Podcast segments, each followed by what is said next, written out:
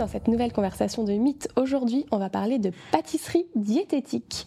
Je vous rappelle que les conversations de mythe sont des podcasts à destination des professionnels de santé que vous pouvez nous retrouver sur YouTube et sur toutes les plateformes d'écoute. Bonjour Mirana, bienvenue. Bonjour Justine. Alors Mirana, est-ce que tu peux te présenter en quelques mots? Donc, Je suis Mirana Robinson, je suis diététicienne nutritionniste depuis plus de 20 ans. Je suis également donc euh, formatrice et euh, chef pâtissière. Je suis formatrice pour les professionnels en pâtisserie euh, notamment puisque je suis chef pâtissière. Et euh, de mon côté diététique, j'exerce toujours en tant que professeur d'ATA, donc activité technologique d'alimentation et nutrition alimentation. Ok, super. Alors, on va commencer directement dans le vif du sujet.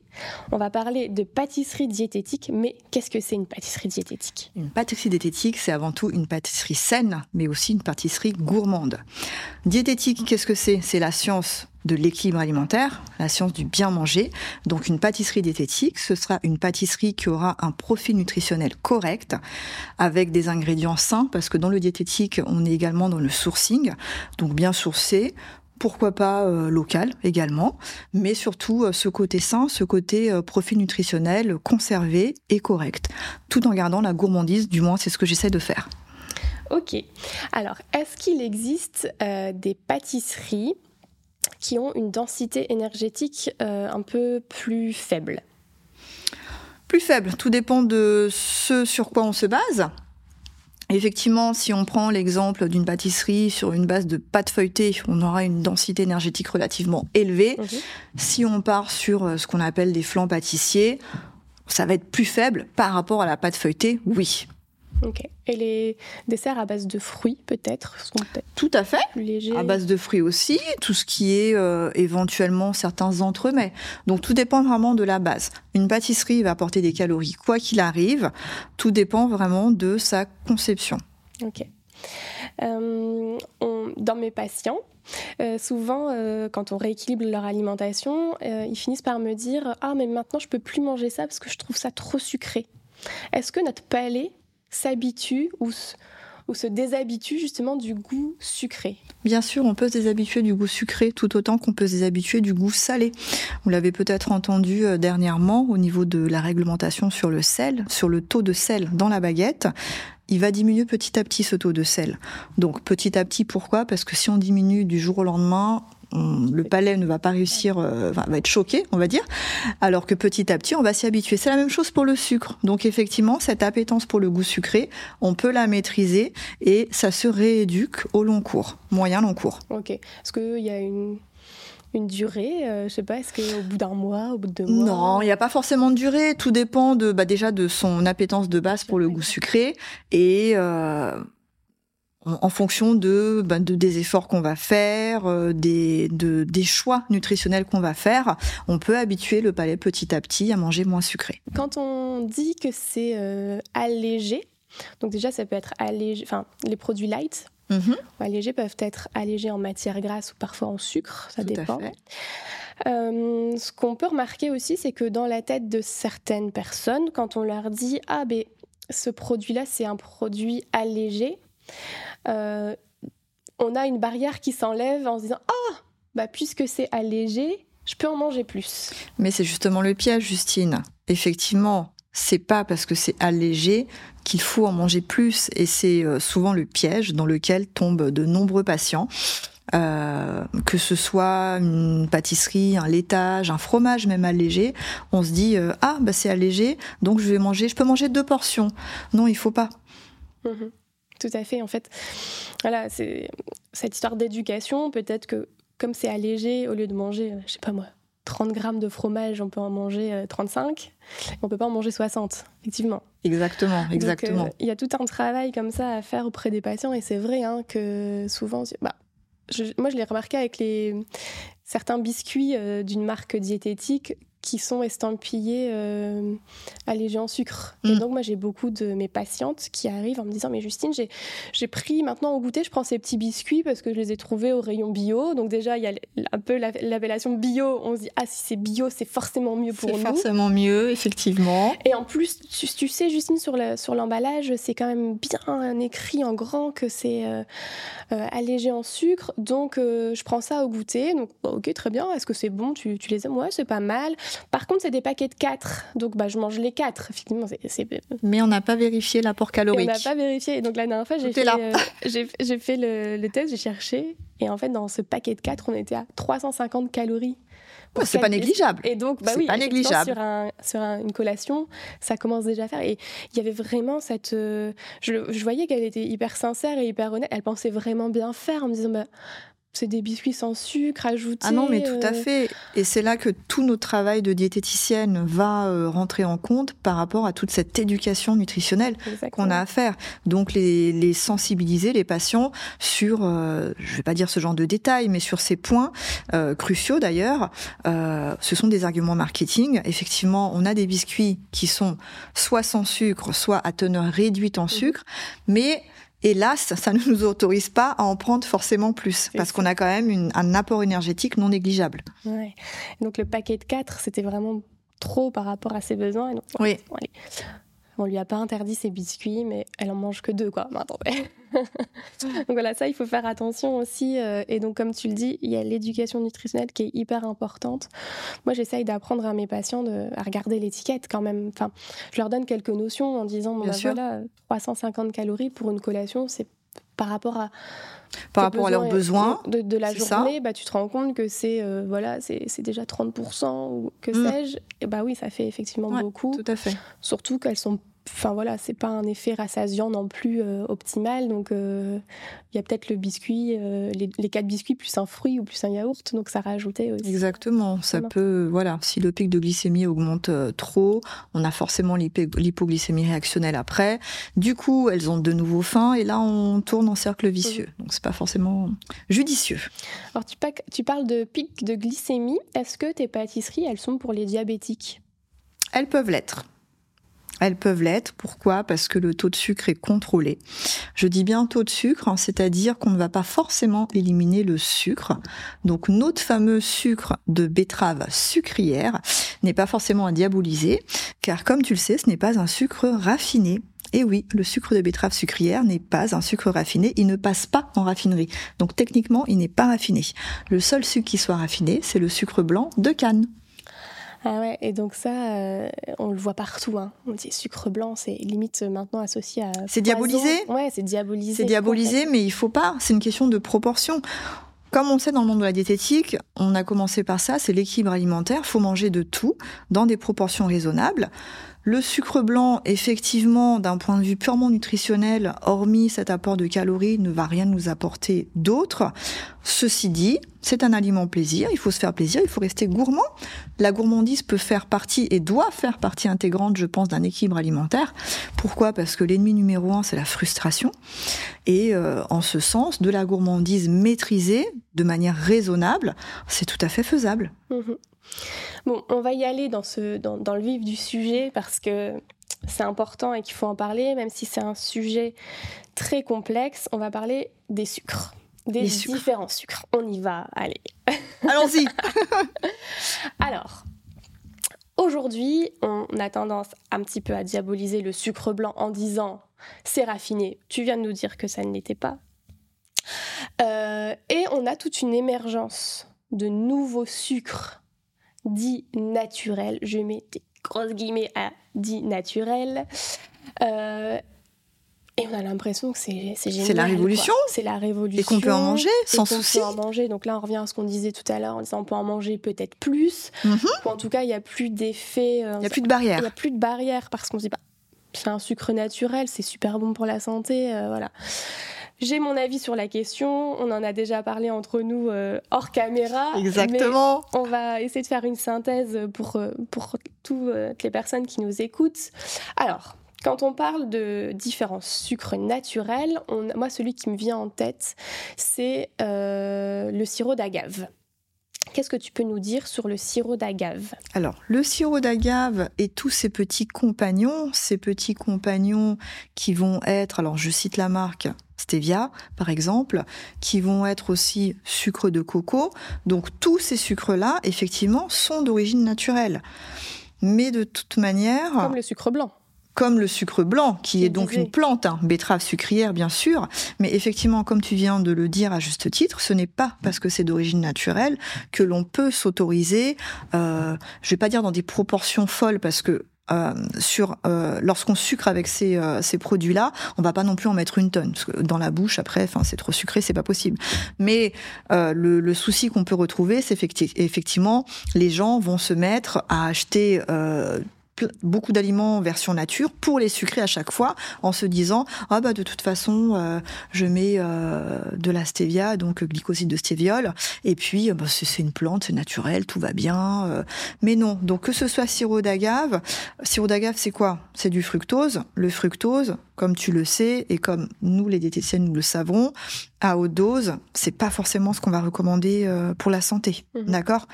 Donc déjà il y a ça après, d'un point de vue euh, purement euh, pâtisserie, les personnes qui souhaitent, euh, nos patients qui souhaitent, lorsqu'ils font un gâteau, même un petit gâteau yaourt, enfin on va dire quelque chose de basique, un petit cake basique, lorsqu'ils souhaitent remplacer le sucre blanc par ce type d'ingrédients, il faut savoir qu'ils n'auront jamais, d'une part, le même résultat. Pourquoi? Parce que le sucre blanc est un texturant en pâtisserie. Donc, si on le remplace par, par exemple, euh, du sirop d'agave, on n'aura jamais, enfin, voilà, le cake, il va pas du tout être développé de la même manière. La mie sera pas, sera pas, enfin, la, la masse ne sera pas la même. Donc, on n'aura pas du tout le même résultat. Je ne parle pas du goût, je parle vraiment du résultat que l'on va obtenir. Est-ce qu'on peut remplacer du sucre, enfin petits cristaux, euh, ce que moi j'appellerais c'est sec, enfin voilà, mhm. euh, par euh, du sirop d'agave qui là c'est un sirop. C'est est-ce que c'est ça le côté fluide, c'est ce que je te disais. C'est ça que tu veux dire. Techniquement, on n'aura pas la même masse à la fin, donc on n'aura pas la même texture. Après, c'est même pas une question de j'aime ou j'aime pas. Alors oui, si, c'est quand même une question de j'aime ou j'aime pas, mais effectivement, donc le résultat ne sera pas le même. Gustativement, c'est à l'appréciation de chacun, certes à mon sens, prendre d'autres, on, peut avoir d'autres solutions que de remplacer par euh, un sirop euh, ou autre. Ok. Je voulais juste rebondir sur ce qu'on a dit tout à l'heure. Tu parlais de fructose, qu'on savait qu'il fallait pas en abuser. Je voudrais juste préciser, parce qu'il faut qu'on soit précis, parce que sinon on peut reprendre nos propos, qu'on parle du fructose du sirop d'agave et pas le fructose contenu dans les fruits même si Tout euh, faut pas non plus en abuser, on est quand même voilà, mais que ça va pas avoir du tout le même impact euh, parce que dans ça n'aura pas le même impact parce qu'on a, on a, on a l'eau et puis on a tous les fruits sont composés de différents glucides de toute manière. Euh, ils sont, par exemple, si on prend la pomme, effectivement, elle est à dominante fructose, mais les proportions ne seront pas les mêmes que de faire un gâteau intégralement avec tel ou tel produit sucrant. Ok, donc là on a parlé donc euh, sirop d'agave. Euh, alors, le sucre de coco, on va en parler aussi. Il y a un petit débat, on a vérifié. Euh, par ailleurs, par rapport à l'index glycémique du sucre de coco, alors pour le moment, on n'est pas capable de il n'y a pas de consensus. Voilà, on ne statue pas parce qu'on a trouvé deux sources fiables qui disent des choses différentes. Effectivement. Donc, a priori, le sucre de coco, c'est pareil, on nous l'a vendu. Alors, sucre de coco, le côté exotique du sucre. Le côté naturel. Naturel, comme tu le disais. Très à la mode. ça vient des îles en plus. Ça vient des îles, c'est forcément bon. Euh, bon, déjà, on ne va pas discuter de l'empreinte carbone parce qu'effectivement, le sucre blanc est fabriqués en France métropolitaine. Donc ça, c'est encore un autre débat. Mais comme on l'a dit, dans, ce qu'on définit par pâtisserie diététique, on a aussi ce côté quand même éco-responsable. Donc le sucre de coco, effectivement, on a l'empreinte carbone. En effet, euh, le débat qu'on a eu, c'est à combien ils sont nigés? Les sources, donc fiables, hein, quand on dit sources, on parle de sources scientifiques. Certaines sources euh, vont dire que le sucre de coco va avoir un IG à 55. Dans le, commun, je dirais, euh, des esprits, l'IG est plutôt à 35. Donc là, déjà, on a quand même une variation notable, d'accord?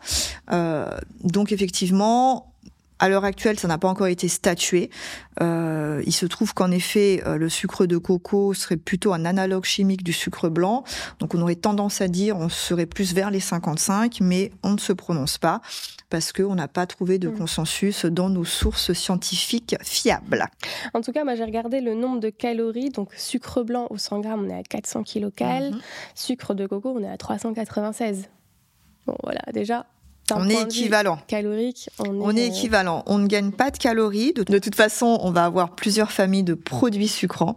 Donc, d'un côté, la famille des édulcorants. Il faut déjà rappeler que que veut dire édulcoré Un édulcorant, à la base, c'est un produit sucrant. Donc, le sucre, même le sucre blanc, c'est un édulcorant. C'est un édulcorant. Or, ce qui s'est passé, c'est que ce terme a été galvaudé. Donc, du coup, dans l'esprit de nos patients, quand on dit édulcorant, on parle pas de sucre blanc, on va parler des autres sucres et notamment peut-être des sucres euh, de synthèse, etc. On va essayer de remettre ça à plat. On a le sucre, qui va donc être notre sucre de référence, qui va être notre édulcorant premier, notre premier produit sucrant. Le sucre, indice de référence. À côté de ce sucre, on va avoir d'un côté les édulcorants intenses, comme par exemple, je cite, l'aspartame, l'acésulfame toutes ces familles-là d'édulcorants intenses que l'on retrouve ben, notamment dans euh, des boissons light, Avec un pouvoir sucrant. Avec un pouvoir sucrant 200 fois, au minimum 200 fois supérieur, voire plus pour d'autres édulcorants intenses. Et de l'autre côté, on va retrouver ce qu'on appelle la famille des édulcorants de masse ou de charge. C'est ainsi qu'on les appelle. Et ces, édulcorants vont correspondre à toute la famille, notamment des polyols. Les polyols, donc les sucres alcools, qui vont avoir un pouvoir sucrant supérieur au sucre, mais on ne sera pas 200 fois supérieur. Globalement, on sera à peu près 1,5 fois, hein, euh, en résumé, supérieur par rapport au sucre blanc. Ok, c'est très clair. Donc dans cette catégorie des édulcorants de masse, on retrouve les polyols. Tout à fait, comme par exemple le xylitol, plus connu sous le nom de sucre de bouleau. Donc c'est vrai que quand on dit sucre de bouleau, il y a le côté naturel, bien sûr. Donc c'est un petit peu euh, comme le sucre de coco, forcément, sucre de bouleau. Donc bouleau, l'arbre, hein, évidemment. Euh, on, a, on a envie d'en consommer. Quel sera l'inconvénient pour nous en pâtisserie du xylitol? C'est que à haute dose, on peut avoir un, un pouvoir laxatif. Voilà. Donc ça, c'est un petit peu ennuyeux. Euh, le, on va pas forcément chercher à remplacer la totalité du sucre par du xylitol parce qu'en termes de goût aussi, la sapidité sera pas forcément là. En termes de texture également, ça va euh, engendrer forcément une modification de structure. Hein. Donc je rappelle que le sucre blanc est un agent de texture en pâtisserie. Donc le fait de le diminuer, le fait de changer de sucre, même si on passe sur d'autres produits sucrants sur d'autres sucres, notamment des sucres complets comme le muscovado qui est donc un sucre, ce qu'on appelle un sucre humide, on n'aura pas la même texture à la fin. D'accord? Qu'est-ce que c'est un sucre humide? Je sais pas si tu vois, quand on regarde euh, le sucre muscovado, il est tout compact en mhm. fait grain très fin, très compact. Donc on a un petit goût caramélisé euh, fort agréable. Mais en revanche, le fait qu'il soit très compact, on n'aura pas le même résultat. Si on fait un cookie avec du sucre blanc, du sucre muscovado, et en fonction aussi des, des autres ingrédients, bien évidemment, on n'aura pas le même cookie à la fin. Ok, qu'est-ce qui peut changer entre un sucre humide et un sucre qui ne l'est pas? Déjà, ce qui ne change pas, ce qui ne change pas, c'est ça reste du sucre, donc ça reste un apport glucidique non négligeable. Un, gramme de sucre, 4 kilocalories. exactement, donc on est sur euh, la même chose. Pour le cookie, qu'est-ce qui va changer? Comme le sucre est humide, le cookie sera beaucoup plus mou. Ok. Ça sera ça la différence. L'effet croquant de ce qu'on peut avoir dans un cookie. On euh, aura moins cet effet euh, croustillant en effet. On sera un petit peu plus moelleux, on va dire. Ok. Si on parle des édulcorants intenses pour la pâtisserie, euh, donc, si je comprends bien, si euh, c'est 200 voire plus, on met pareil une petite quantité. Une très petite quantité. Donc, on n'aura pas cette texture, enfin, comme tu dis, ce, texturant, bien sûr. Donc, sur un 4 quarts, par exemple, je dis 4 quarts, où normalement on est euh, sur de la farine, farine, des œufs, du beurre, du, sucre. On enlève le sucre. Voilà, on enlève les 200 grammes de sucre de. Quarts. grand 4 quarts, On met quasiment pas De sucre. de, d'édul- ni d'édulcorant, Voilà. en effet, Et donc en effet. un tout petit peu d'édulcorants de synthèse qui ont un pouvoir sucrant très important. Qu'est-ce qu'on va avoir comme texture sur ce cake? Quelque chose de Plat? tout rapla-plat. Exactement. Donc il y a le goût. Donc ça c'est l'appréciation personnelle. Il y en a peut-être qui vont se dire Qui vont, ça va les- pas les déranger. voilà pour le- le- le- les calories en moins, je suis prête à faire le sacrifice d'avoir un goût. Je sais pas comment on peut l'appeler. C'est vraiment euh, l'appréciation de chacun. Donc euh, différent. Différent, c'est ça. Par contre, au lieu d'avoir un 4 quarts aéré, gonflé, on va se retrouver sur quelque chose de plat. De ça très plat, voilà. De très plat. De très plat parce qu'on n'aura pas le sucre, de très dense surtout. Au-delà Euh, du très plat, c'est de très dense, voilà. Dense, compact. J'ai failli dire pas forcément agréable en bouche. Après, c'est à l'appréciation de chacun. Peut-être qu'ils vont aimer, il y en a qui vont euh, aimer ce côté compact. Bon, tout dépend du résultat qu'on recherche, hein, bien sûr. Mais effectivement, donc, sans sucre, on n'aura jamais la même chose. Après, pour ces, ces, ces édulcorants de euh, intenses, donc, on va être confronté au fait que tous ne se cuisent pas. Mhm. Donc on va avoir ce souci-là. Et euh, forcément, dans tous les cas, le résultat ne sera jamais le même. Ok. Euh, on a parlé de pas mal de d'édulcorants. Euh, moi, j'ai dans mes recherches, j'ai trouvé l'érythritol. Alors, quand même, celui-là, il faut en parler parce que on Bien est sûr. à, au lieu d'avoir 4 calories par gramme, on est à 0,2 Calories. calories par gramme. Presque pas de calories dans du On est sur des calories négligeables. négligeable. en Voilà. effet. J'ai regardé pour le côté laxatif, pareil, on est sur des. Il faut vraiment avoir des très grandes doses pour euh, commencer à avoir ces inconvénients. Donc on, Tout à fait. l'écarter. L'érythritol en pâtisserie, concrètement, ça va être la même chose que ce que tu viens d'expliquer On Non, ce- et, et je rajouterais même, où est-ce qu'on va le trouver, l'érythritol Déjà? Et comment on va faire pour l'utiliser? Donc là, on est vraiment. Donc l'érythritol, on rappelle qu'on est dans la famille des édulcorants de charge. Effectivement, on est sur des calories négligeables, mais ne serait-ce que pour se le procurer, on a déjà ce frein-là. Ouais. Alors, Donc, du sucre effectivement- de maïs fermenté, j'ai vu. Donc effectivement, en industrie agroalimentaire, il sera utilisé de manière beaucoup plus euh, commune, si je puis dire.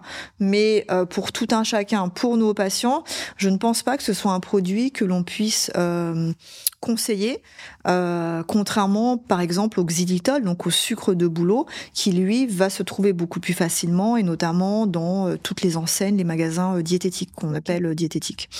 Donc là, on le trouve plus facilement, mais euh, comme je disais euh, juste à l'instant, c'est pas forcément le, le choix le plus judicieux dans le sens où euh, peut-être que pour faire cette chasse aux calories dans ce cadre de régime hypoénergétique, on essaiera de procéder autrement. On va pas forcément sacrifier euh, nos, nos fameux euh, cookies ou nos fameux, euh, notre fameux 4 quarts au détriment de, de la nature même de, de cette préparation en fait. Toi, tu penses que l'utilisation de l'érythritol en pâtisserie, ça, ça change trop la texture et C'est même pas que ça change tôt, c'est que l'érythritol, comme je viens de te le dire, ne serait-ce que pour se le procurer. Ouais. Alors moi, trouvé trop qu'on compliqué. l'acheter en ligne. On peut l'acheter en ligne, oui, mais après, il faut savoir l'utiliser. Ouais. C'est beaucoup plus compliqué. En fait, il suffit pas juste, c'est pas juste la pâtisserie, euh, comme on le dit euh, à juste titre, c'est une alchimie entre tous les ingrédients. Donc, il s'agit pas juste de, hop, j'enlève le sucre et je remplace par euh, autre Mhm. chose.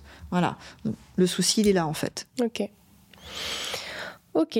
Euh, très bien. Bon, je pense qu'on a bien fait le tour euh, au niveau des édulcorants, puisque le sucre est un édulcorant, donc on va parler des édulcorants. On a, Le sucre est un édulcorant à la base. on a parlé d'un petit peu tout. Euh, moi, je voudrais vraiment qu'on passe sur la technologie des aliments, ce qui est ton, ton dada, t'adores ça. Et moi, ce qui m'intéresse vraiment, c'est de savoir jusqu'où on peut aller. Donc, euh, tu vois, j'ai pris la recette. On va reparler du 4 quarts de tout à l'heure. Donc, La base. la base. Le 4 quarts. Donc, normalement, 250 grammes de farine, 250 grammes de sucre, 250 grammes de beurre et 4 œufs. Comme son nom l'indique, 4 quarts, la même proportion des quatre ingrédients de base. Voilà. En effet. Euh, Est-ce que déjà tu estimes que c'est possible de modifier pour rendre un peu moins calorique ou plus sain un 4 quarts On peut en effet le modifier. On peut tout à fait deux options. Soit on diminue le sucre, on diminue aussi le beurre, auquel cas on ne l'appellera plus 4 quarts, car le, la dénomination ne correspondra plus. Mais on, pour autant, on aura un résultat euh, tout à fait euh, convenable d'une certaine mesure. Mais Et alors, ensuite, Excuse-moi, hein, mais si on enlève. Donc, allez, au lieu de mettre 250 grammes de sucre, on met 200. Au lieu de mettre 250 grammes de beurre, on en met 200 aussi. ça fonctionne. Ça fonctionne. Ça fonctionne mais sans souci. on aura forcément un gâteau un peu Un- légèrement plus dense. plus dense, un Légèrement peu- plus dense. un peu moins gonflé. Enfin, il y aura quand même une histoire de volume qui va changer puisqu'on a mis moins de matière à la base. On- la masse, la masse totale de ce qu'on appelle l'appareil, l'appareil à cake est forcément amoindrie, donc le volume total, bah, on sera impacté. Oui. Donc on en aura forcément moins, tout à fait. Voilà. Mais le résultat final sera largement convenable Voilà. si on prend l'exemple que tu viens de citer. C'est juste que au lieu de manger une tranche qui fait 50 grammes, on mangera une tranche qui fait 45 grammes. Fait- Par exemple. C'est Enfin, ça. je- je- Il y aura moins à manger du coup. Il y aura moins à manger, mais voilà, c'est vraiment Mais l'idée est là. Donc ça, c'est vrai que c'est important de le souligner parce qu'effectivement, euh, on est là toujours à vouloir diminuer, diminuer, diminuer, mais du coup, on diminue aussi ce qu'on consomme. Mm. Donc c'est pour ça que je dis, c'est une question de choix. Ok. Donc sur le 4 quarts, toi tu peux par exemple donc 200 grammes de, de sucre, 200 grammes de beurre, ça peut marcher. Ça fonctionne. Si je fais 250 grammes de farine, ok, je le laisse. Mes 4 œufs, je les laisse. Mhm. Moitié, moitié. Je mets, je peux aller jusqu'à moitié moitié. Je peux faire 125 grammes de beurre, 125 grammes de On sucre? peut essayer, mais là, du coup, on n'a plus du tout. Alors, un 4 quarts, non pas par rapport à la dénomination, mais par rapport au résultat final. Si on diminue vraiment, déjà, on aura beaucoup trop d'œufs. Plus on met d'œufs, plus on a un appareil qui sera liquide. hein. Les œufs, c'est quoi? C'est avant tout de l'eau. D'accord, au-delà des protéines euh, et euh, des quelques lipides que ça va nous apporter, c'est c'est avant tout de l'eau. Donc on aura un appareil qui sera liquide. Du coup, on aura un appareil euh, plus plus dense en effet et euh, plus compact. À la cuisson, Donc ça va moins alvéolé à la cuisson, le résultat final, on n'aura pas cette, euh, ce côté alvéolé euh, des 4 quarts que l'on connaît. On aura quelque chose de beaucoup plus dense. Ok. Si je vais plus loin dans ce qu'on peut voir maintenant un peu partout, quand on veut enlever du sucre, on rajoute par de la compote. C'est pas idiot parce qu'on se dit on enlève du sucre, mais on rajoute par une autre forme de sucre finalement. Euh, là, c'est pareil. Donc, si je suis ton raisonnement, donc là, on enlève quelque chose de sec pour euh, rajouter quelque chose d'humide, C'est la ça. compote. Donc on n'aura pas la même chose. Donc, on- encore une fois, c'est une histoire de texture. Alors, le goût, encore une fois, C'est à peut-être l'appréciation de chacun, mais la texture, en effet. La compote, on va rajouter quelque chose, oui, de, de fluide. Et donc, par rapport au sucre d'origine, c'est pas forcément ce qu'on va euh, rechercher. On peut remplacer, on aurait remplacé, par exemple, euh, par de la banane, on va dire de la purée de banane. Ce serait déjà un petit peu plus différent. Pourquoi? Parce que la texture de la purée de banane en soi est différente. Mm. Et généralement, la compote, ce sera plutôt un ersatz des œufs que du sucre. Ouais, parce que c'est humide aussi. Et... Dans, notamment dans les recettes végétales, on va, on va beaucoup utiliser la compote en guise d'œuf. Enfin, dans certaines recettes, hein, pas Mm. toutes, ça ne fonctionne pas parce que l'œuf, comme tu le sais, euh, a plusieurs vertus technologiques. On va l'utiliser euh, pour son pouvoir liant, pour son pouvoir euh, émulsifiant, pour son pouvoir foisonnant. Donc, en fonction vraiment de ce qu'on recherche, on va le remplacer par tel et tel ingrédient. Et effectivement, la compote revient dans pas mal de euh, pâtisseries euh, végétales. Ok. Ok, donc la compote, pourquoi pas, si je comprends bien, mais il faut pas s'attendre à avoir un 4 quarts. Enfin, voilà. C'est ça. Exactement. Le beurre. Euh, si on veut enlever un petit peu de beurre euh, et pourquoi pas remplacer. Alors, moi, ce qu'on me dit souvent, c'est Ah, mais je mets pas de beurre, je mets de l'huile d'olive parce que l'huile Mhm. d'olive a la réputation d'être saine. Donc, ce que moi je dis toujours à mes patients, c'est que déjà, il y a plus de calories dans l'huile que dans le beurre. En effet. Donc déjà, euh, alors oui, il y a bien sûr des- d'autres vertus, mais en termes, si on parle de calories, remplacer l'huile, le, le beurre par l'huile, on va rajouter des calories. Je ne sais pas si euh, normalement on met autant de beurre que d'huile en, termes non, on en mettra moins parce que justement le beurre, 82% de matière grasse sur un beurre standard. Hein. On ne parle pas du beurre sec forcément, on va parler du beurre doux donc. Et l'huile, 100% de matière grasse, donc 100% de lipides. Le, si on fait vraiment le, ratio, la véritable proportion, on mettra en termes de grammage, réellement de grammage, moins d'huile euh, que de beurre pour respecter cette proportion de lipides si on fait les choses comme il faut. Après, en termes donc de bénéfices, effectivement, sur euh, le beurre, on est sur un apport d'acides gras saturés. Sur les huiles, on n'aura pas forcément que des acides gras saturés. Là, si tu me cites l'huile d'olive, AGMI, donc les monoinsaturés, l'acide oléique, la dominante, pourquoi pas, si c'est ce qu'on le recherche. Hein, euh, je dis pas le contraire. En plus, l'huile d'olive euh, se cuit, passe très bien à la cuisson. Ça a un goût Sans, souci. Ça a un goût, ça peut être apprécié, pourquoi pas. Le mariage olive-chocolat, très intéressant, donc à tester vraiment. Euh, en revanche, attention, lorsqu'on remplace du beurre par de l'huile, ne pas se diriger vers euh, les huiles riches en oméga 3. Pourquoi? Parce que ces huiles-là ne se cuisent pas. Ah oui, donc tu parles de l'huile de lin par exemple, l'huile de lin, les huiles de noix. Ça, ça va pas supporter la cuisson. Ça ne supporte pas la cuisson. Pourquoi? Parce que les oméga 3 vont s'oxyder justement à la cuisson. Donc à ne jamais cuire. Toujours à cru, en vinaigrette, sur les crudités, c'est top. Ne pas essayer de cuisiner euh, ni de les intégrer dans des pâtisseries pour donc, dans le but hein, de rechercher cet apport en oméga 3, ce n'est pas dans les pâtisseries qu'il faudra l'introduire. donc déjà, on a ça effectivement, on pourrait remplacer.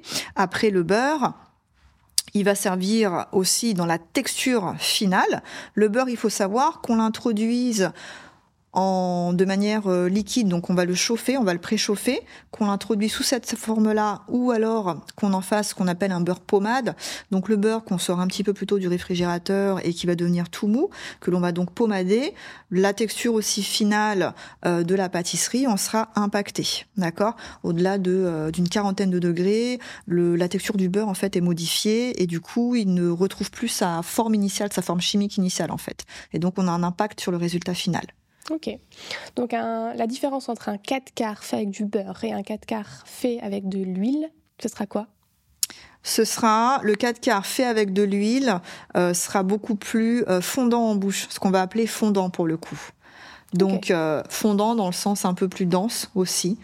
Alors que le beurre, on a quelque chose de plus euh, moelleux, tandis qu'avec euh, de l'huile, on sera sur du plus fondant. Plus fondant, un peu plus gras aussi en bouche et au toucher également. Ah Pour tout ce qui est à base d'huile, quand on le touche, on a le côté gras qui peut coller euh, sur les sur les doigts, notamment en fonction de la proportion, tandis que à base de beurre, alors oui, bien sûr, le beurre est un lipide, hein, donc on a également le côté gras.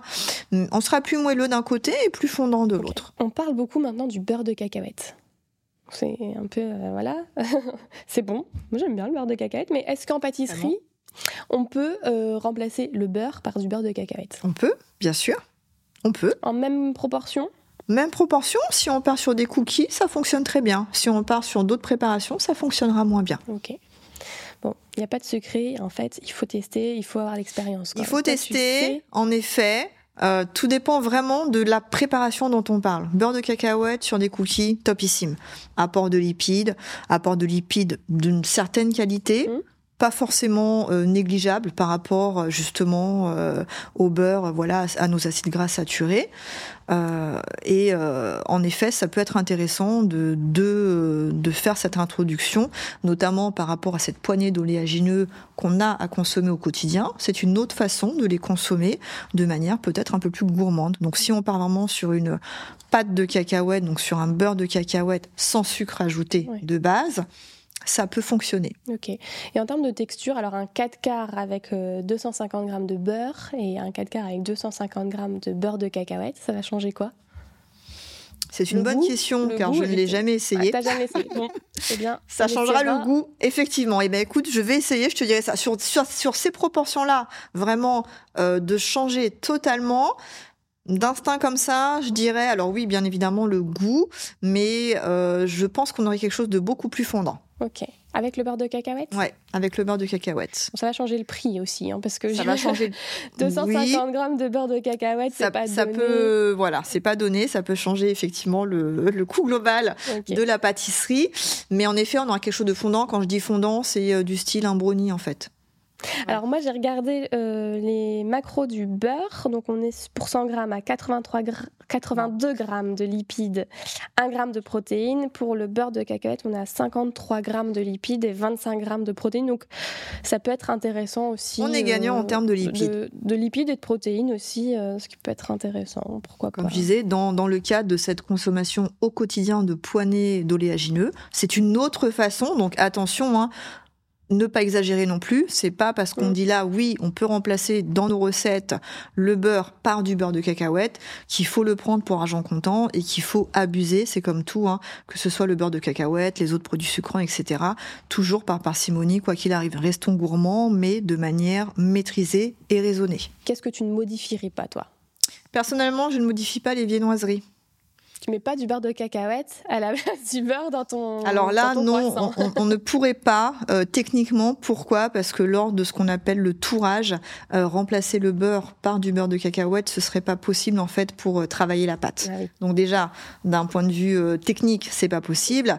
Et ensuite, au niveau du goût aussi. Et pourquoi est-ce que je dis qu'on ne peut pas le modifier? Certes, il y a des pâtisseries à base de margarine, mais après, c'est comme tout, on aime, on n'aime pas.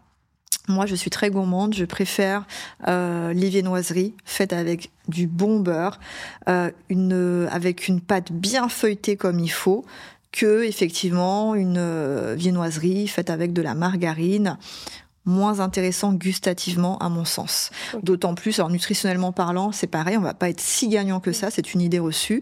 Euh, la margarine, on- si on résume toutes les teneurs, on va dire on est aux alentours des 70%, tandis que le beurre, donc on vient de le dire, on est à 82% de matière grasse. Bon, au final, 10%, si on fait euh, le prorata sur la consommation hebdomadaire, je sais pas si c'est vraiment pertinent de changer au détriment du goût. Ok. Donc viennoiserie, selon toi, on ne. On se fait plaisir avec un vrai croissant. Bon, bah maintenant, ceux qui aiment les viennoiseries à base de euh, margarine, bah pourquoi pas, hein, soit. C'est comme les, les personnes qui euh, vont consommer euh, tout le temps des laitages 0% par goût. Mais écoutez, si par goût, si par goût elles préfèrent, pourquoi pas Ok. Pourquoi pas Est-ce qu'il y a d'autres pâtisseries comme ça auxquelles tu penses, toi, que tu ne modifierais pas du tout? À part les viennoiseries, La tarte au citron.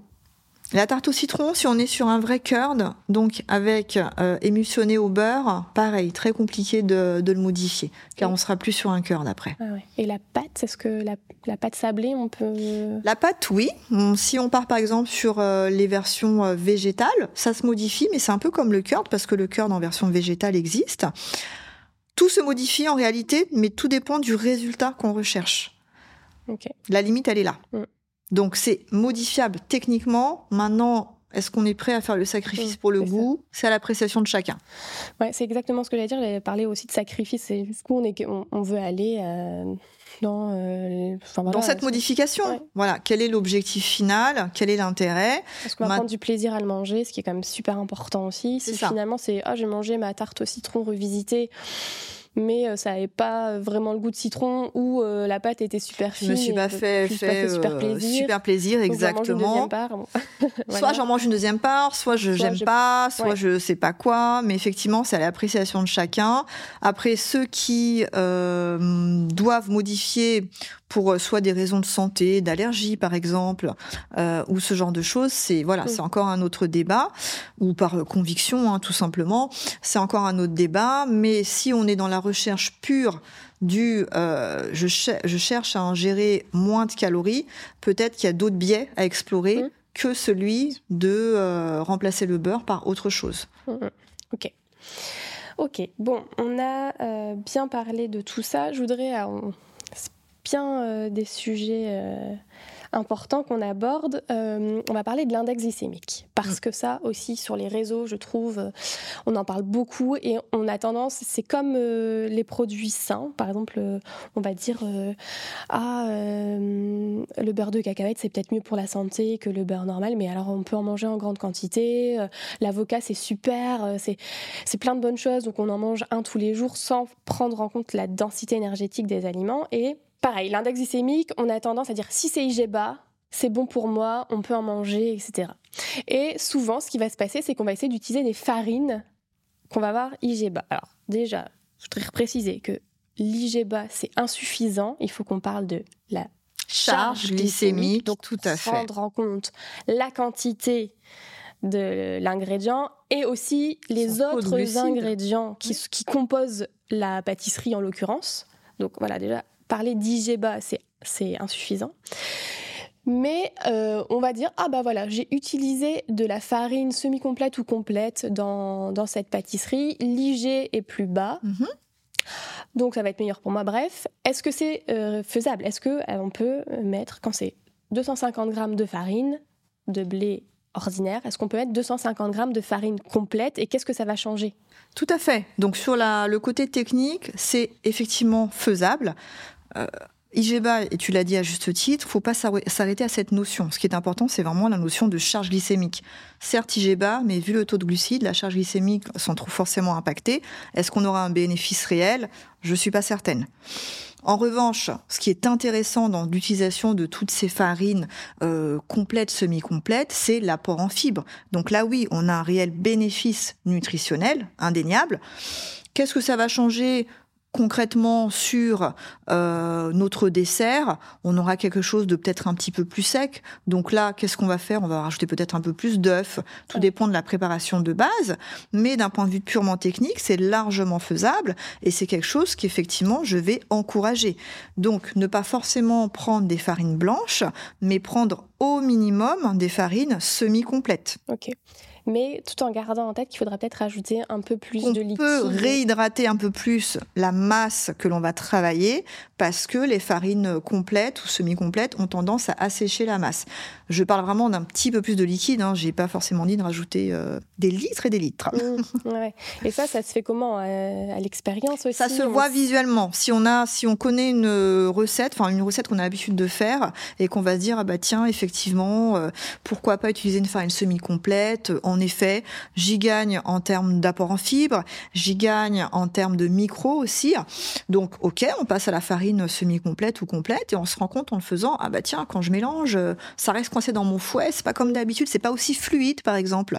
Donc bon, c'est pas aussi fluide, hop, bah je vais rajouter, alors tout dépend de la recette, hein. ça peut être, euh, si dans la recette il y avait du lait à la base, un petit peu plus de lait, si dans la recette il y avait que des œufs, ben je vais peut-être rajouter un demi-œuf, que sais-je, hein. tout dépend vraiment de la recette, hein, j'insiste, mais voilà, on peut avoir cette petite différence notable en termes de texture, mais qui n'aura pas d'impact sur la finalité, enfin pas d'impact, je dirais, euh, déterminant. Et donc, j'encourage fortement, en effet, à modifier la farine euh, blanche par des farines euh, semi-complètes et complètes. Mhm. On va parler aussi de toutes les alternatives végétales. Alors aussi, en ce moment, on voit qu'on a tendance à remplacer le lait par du lait d'amande. Ça peut arriver. Alors attention, si c'est par conviction personnelle, par allergie, intolérance, c'est indiscutable, voilà. Tout à fait.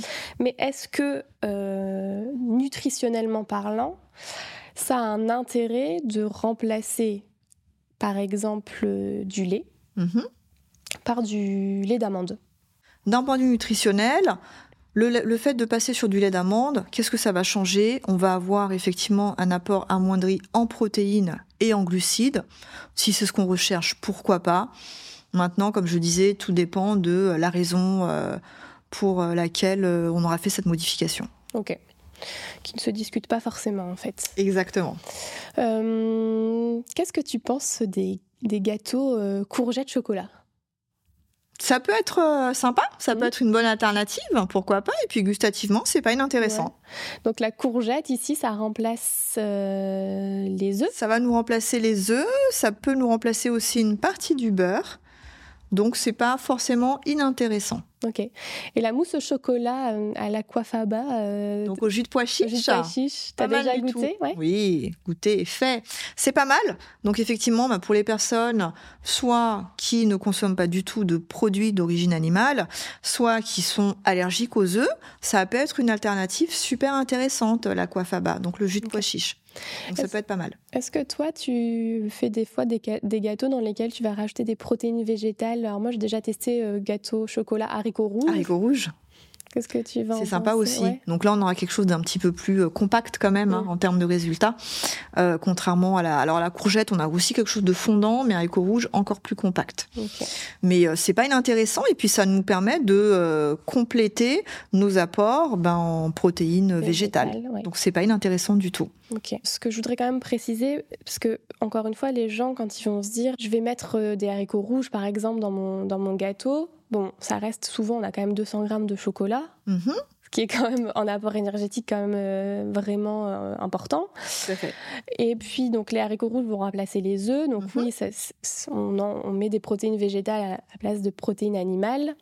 Certes. Une pâtisserie, ça reste une pâtisserie. Non seulement, non seulement c'est une pâtisserie, mais comme tu l'as dit au tout début avec ta patiente et ses petits gâteaux euh, diététiques, qu'elle appelle, enfin, qui, qui, sont appelés donc diététiques, on a un apport énergétique. Donc c'est pas parce qu'on remplace un aliment par un autre que l'apport énergétique a disparu. Là, effectivement, typiquement dans cet exemple de gâteau euh, au chocolat, mais même à la courgette, hein, c'est le même débat. Hein. C'est pas parce qu'on a mis de la courgette qu'on y a introduit un légume que tout de suite le gâteau on va se dire ah ben non il y a des légumes, c'est bon, je peux y aller. Non, c'est du chocolat avant tout. Bien sûr. Donc oui, on se fait plaisir. On n'oublie pas qu'il y a un apport énergétique quoi qu'il arrive. Donc que ce soit euh, de la courgette, que ce soit du haricot rouge, le gâteau au chocolat, c'est un gâteau au chocolat. Mhm. Donc oui, mais dans une certaine mesure. Donc vraiment, l'éducation nutritionnelle, c'est super important. C'est super Il faut important. Vraiment qu'on explique tout à nos patients et euh, pour qu'ils fassent leur choix en toute conscience, en fait. Leur choix en toute conscience, en comprenant bien effectivement tous les tenants, tous les aboutissants, hein, que ce soit un choix par rapport aux édulcorants, que ce, ce soit un choix par rapport aux ingrédients. En ce qui concerne typiquement le domaine de la pâtisserie, on est sur des aliments plaisir mais l'être humain a une appétence naturelle pour le goût sucré. Hein. Euh, on regarde le nourrisson, qu'est-ce qu'il boit lorsqu'il est allaité Le lait maternel a un goût sucré déjà de base. Donc on a une appétence naturelle. Ne pas priver les patients, donc ça c'est vraiment le mot d'ordre, ne pas les priver. Les éduquer, les éclairer sur leur choix, sur toutes les possibilités qui leur sont offertes. C'est ça vraiment qu'il faudrait retenir à la fin de ce podcast, Justine. Euh, et si on a envie de manger une pâtisserie grasse? Eh ben, on se fait plaisir. Qu'est-ce qu'on fait? Eh ben, on y va, on se fait plaisir. Et oui. Voilà, la gourmandise avant tout. D'accord? La gourmandise sans culpabilité. Ça, c'est euh, c'est mon credo, la gourmandise sans culpabilité. Donc, on y va. On mange cette pâtisserie, euh, cette pâtisserie grasse, comme tu viens de le dire. Cette pâtisserie bien fat, bien sucrée. Euh, avec parcimonie toujours, de manière ponctuelle, mais on se fait plaisir. On n'oublie pas que l'ennemi numéro un de nos patients, c'est la frustration. Et la culpabilité aussi. Et la culpabilité, bien sûr. Euh, c'est pour ça que je disais la gourmandise sans culpabilité. je le mange en toute conscience, en pleine conscience. C'est un choix, c'est mon moment plaisir je me pose, je déguste ma, cette pâtisserie-là, non modifiée, l'original, bien sucrée, bien grasse comme il faut, mais toujours voilà dans une euh, dans un contexte modéré, c'est-à-dire c'est pas ce qu'on va aller manger au quotidien tout le temps. C'est le moment plaisir, le plaisir que l'on s'octroie. Ok. C'est quoi ta pâtisserie préférée, toi? Le flan pâtissier. Ah ouais. Ok. Et euh, quelle est la la pâtisserie euh, que tu fais toi-même, euh, dont tu es la plus fière parce que tu... Le flan pâtissier. Ah Donc, tu as réussi à revisiter ou J'ai réussi à le revisiter et d'après les professionnels du domaine, écoute, ma foi, il est pas mauvais. Est-ce qu'on peut connaître un peu ton secret? Non. Non. ça reste. Je te le ferai goûter. Ah, voilà. On veut bien. on veut bien le goûter, mais on ne saura pas. on ne saura pas ce qu'il y a dedans. Donc il faut savoir que ce flan, effectivement, a été modifié d'un point de vue nutritionnel. Donc du coup, le fameux profil nutritionnel, cet apport protéines, lipides, glucides, correspond à l'équilibre alimentaire. Un flan, l'original, donc lorsqu'il est fait dans les règles de l'art, c'est-à-dire vraiment tel qu'il devrait l'être, hein, et pas certaines euh, recettes actuellement qu'on a un petit peu bancales. Donc dans les règles de l'art, le flan est relativement gras. Après, c'est vrai que dans l'industrie, euh, notamment dans l'industrie euh, agroalimentaire actuelle, on va retrouver beaucoup de flans, mais qui n'auront pas forcément cette même teneur en matière grasse, mais qui ne en fait pas, forcément au flan euh, originel. Ok, bon, tu nous as donné envie avec le flan. J'espère. Quel conseil tu peux donner aux professionnels de santé qui nous écoutent, qui voudraient bah, tester des recettes ou conseiller des recettes à leurs patients pour que ça reste quand même bon sans aller trop loin? Ah, pour conseiller les recettes, je pense que rien ne vaut l'expérience personnelle. Donc essayez vraiment euh, de tester les recettes avant de les conseiller pour éviter euh, tout, euh, toute déconvenue. Parce que c'est vrai que si on se met à conseiller à nos patients, non, mais alors remplacer tel ingrédient par tel autre, sans savoir ce qu'il y aura à la fin, et que le patient revient, bah, j'ai essayé votre petite astuce, mais alors franchement, j'ai obtenu ça. c'est délicat, c'est délicat. Donc rien ne vaut son expérience professionnelle. Il faut tester. Tous les goûts sont dans la nature mais il faut tester. Ok. Est-ce que, euh, comme ça, tu pourrais nous dire, euh, bon, allez, si on veut euh, mettre moins de sucre, il y a un pourcentage jusqu'où on peut aller? Là, on parlait du 4 quarts tout à l'heure. Tu disais un 4 quarts si on met. Moins 50%. Ah ouais, donc on peut aller jusqu'à moins. On peut aller sur moins 50, mais tout dépend. Attention, quand je dis moins 50, tout dépend du chiffre de base. J'entends par là, tout dépend de la recette de base. Très souvent, dans les recettes, on va dire qu'on va retrouver sur Internet, hein, sur euh, un site quelconque, elles sont déjà de, à la base très très sucrées. Donc comme elles sont très très sucrées, on peut se permettre d'aller jusqu'à moins 50. Si en revanche on part d'une recette où le taux de sucre est euh, entre guillemets normal. Donc on va avoir une recette où euh, le sucre n'a pas été euh, mis en termes de grammage de manière démesurée. Moins 50, ce sera trop. Hmm. Ok. Et est-ce qu'il y a aussi moyen de le voir quand on prépare euh, la recette? Est-ce qu'on va se rendre compte que ça va moins dans la saladier, ça va, ça va être trop plat, ce sera pas assez le. Ça va être plus fluide, par exemple? Si on part toujours de ton exemple de 4 mmh. quarts, le fait de moins, moins de sucre, tu auras presque une pâte à crêpes. Ah oui, d'accord. Voilà. Donc si tu as une pâte à crêpes, là tu te dis ah, il y a peut-être un problème. Mmh. Je précise quand même, hein, si euh, parmi les professionnels qui nous écoutent, on a des pâtissiers euh, aguerris, effectivement, il y a certaines recettes de pâte à cake notamment qui sont euh, semi-fluides, mais c'est voulu, en effet. Donc c'est pas parce qu'on a mis moins de sucre, mais c'est une, histoire de proportion d'ingrédients et d'autres ingrédients ajoutés qui font qu'on a une pâte euh, semi-fluide. Et donc le résultat, on recherche à avoir un cake un petit peu plus dense en fait. L'avantage c'est quoi? C'est lorsqu'on va le couper, il se tient à la tenue. Que lorsqu'on coupe euh, les autres 4 quarts, on, coupe et ça, ça s'effrite en fait, ça s'émiette. Là on aura une super tenue euh, à la découpe, on peut avoir quelque chose de sympa. Ok. Bah, écoute, on a appris plein de choses. Hein. Miranda, merci beaucoup. Merci à toi. Où est-ce qu'on peut te retrouver si on veut te suivre, ou on veut suivre tes créations culinaires et trouver la recette de ton flan? Celle que tu vas, la recette que tu vas déguster très prochainement. Mais écoute, avec grand plaisir. Où est-ce qu'on peut me retrouver? On peut me retrouver euh, sur les réseaux, sur mon Facebook, donc en tapant simplement mon nom mirana.robinson. Donc là, on va retrouver tout ce que je fais dans l'événementiel. Ok. Euh, notamment, je suis euh, souvent jury de concours culinaires, donc on peut me retrouver à ce niveau-là. Et sinon, j'ai mon Insta mirana.pâtisserie où j'essaye d'être un petit peu plus assidue dans la publication des recettes. Donc là, tu partages les recettes que tu fais. Et LinkedIn, on peut te retrouver là On peut me retrouver en tant que professionnel sur LinkedIn, effectivement, euh, pour savoir ce que je fais dans la vie. Ok, et eh ben on mettra tout ça en ressources, comme ça les gens pourront venir s'abonner en masse. Merci beaucoup. Merci à toi. Et à bientôt. Au plaisir.